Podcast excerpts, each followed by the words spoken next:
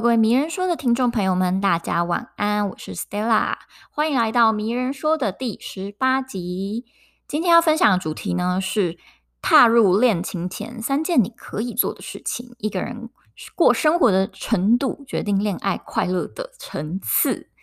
为什么会有这个主题呢？其实是我就是近期有收到一些朋友的。不管是疑问，就是你可能在单身的时候面对 struggle，你很想知道你要怎么样可以找到适合你的伴侣，然后你可能觉得现阶段是孤单的，或者是呢，你其实在感情中有感受到失落，然后有感受到嗯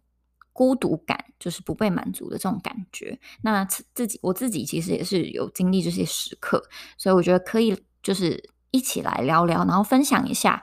嗯，为什么？一个人过生活的程度这件事情这么重要，然后虽然它很困难，我觉得就是各个层面而言，尤其现在疫情嘛，所以要面对自己可能生活这件事情又变得格外的重要。但是呢，就是把这件事情做好，好像是呢可以帮助你在不管是未来要寻找伴侣，或者是你现在已经是有伴侣的阶段的时候，你可以过得就是更加的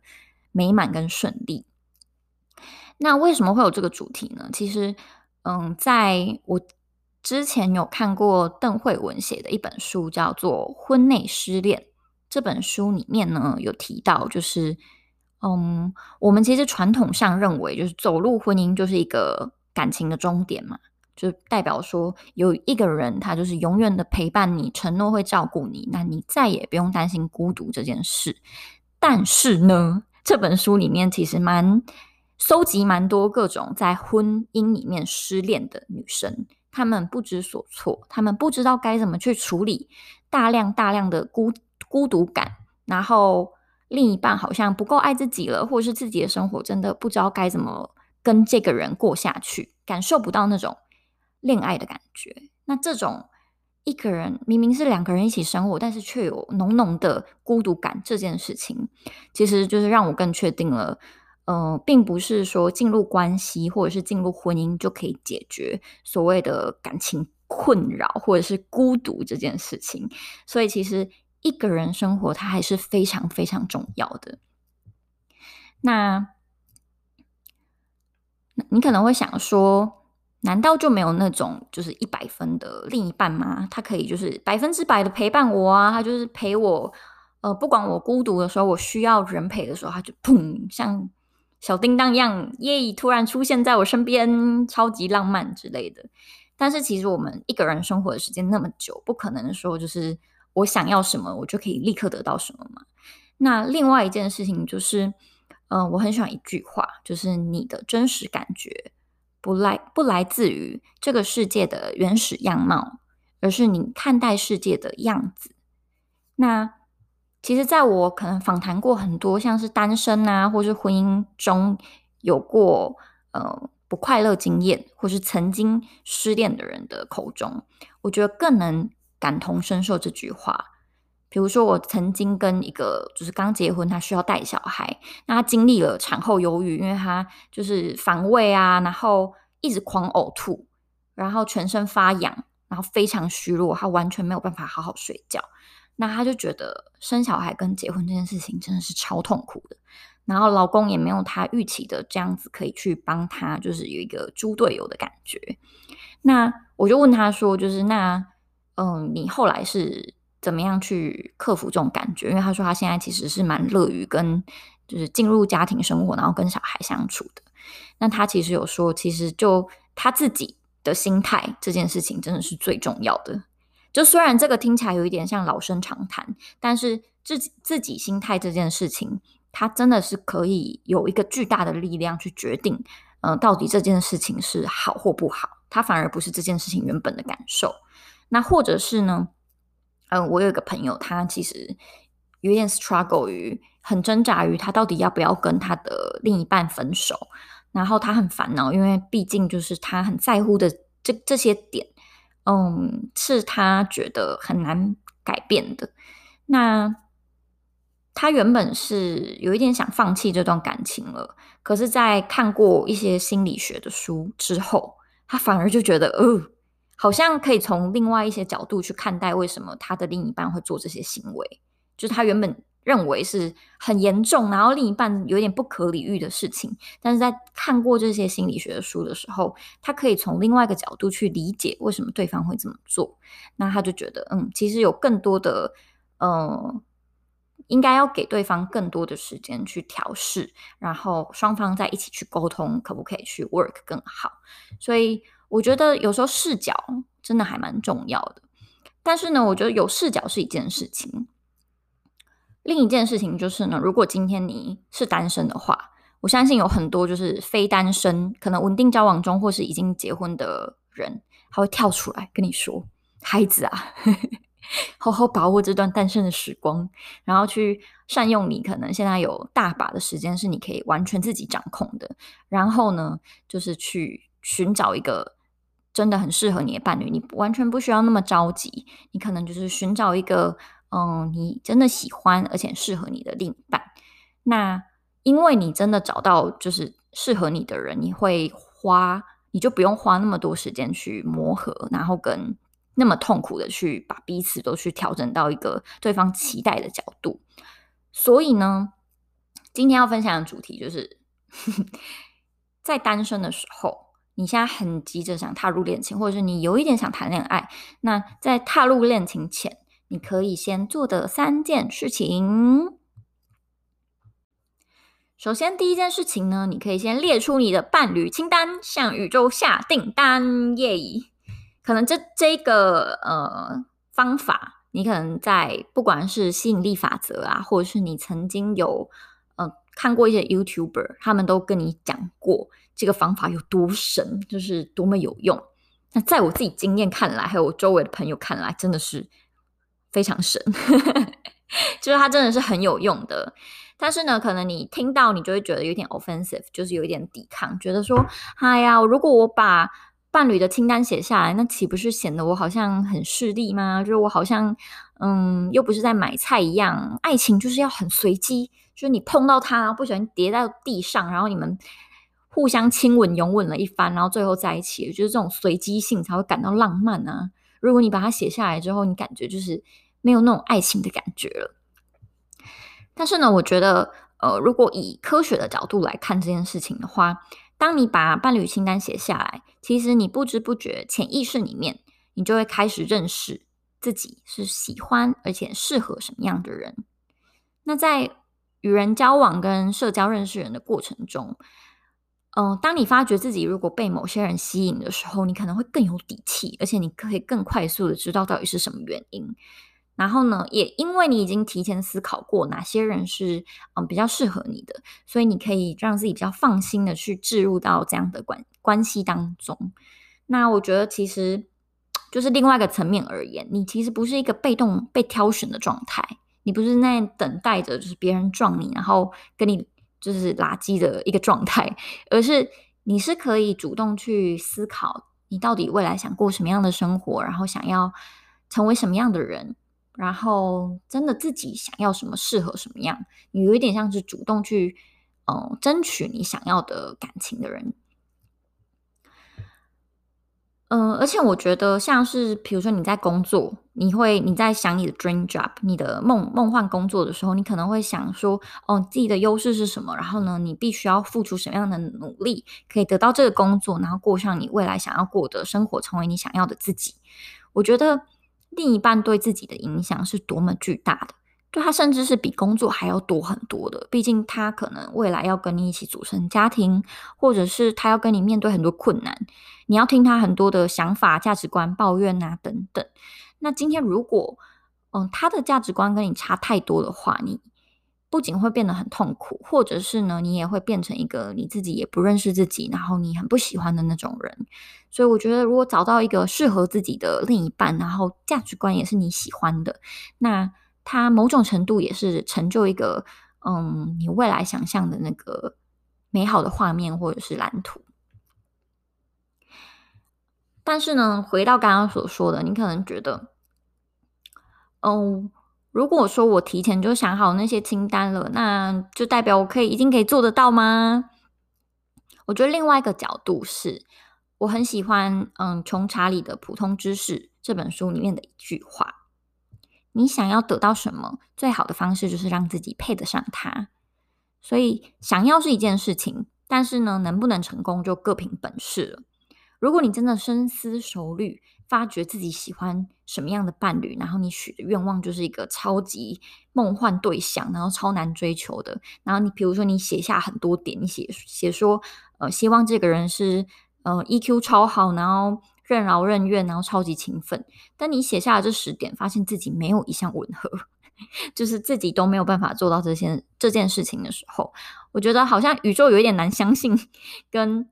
难说服宇宙说可以真的有这种人出现。所以我觉得另一方面就是，当你写下这些伴侣清单的时候，你也可以好好的检视自己，就是你真的喜欢这样的人吗？那你自己是这样子的对象吗？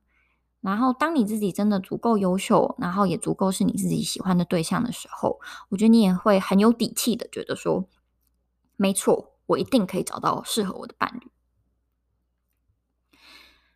那我觉得像宇宙下订单呢，你不一定是要写那种身高多少啊、年收多少那种实质的外在条件。其实你也可以写说，像是在难过的时候，他愿意以我的情绪为优先陪伴我，或者是呢，他尊重啊，而且他很包容人，他拥有自己的专业，而且很卓越等等。就是在愿望里面，你可以包含各种情绪的渴渴望，实质的陪伴。或者是呢，你真正在乎的价值观，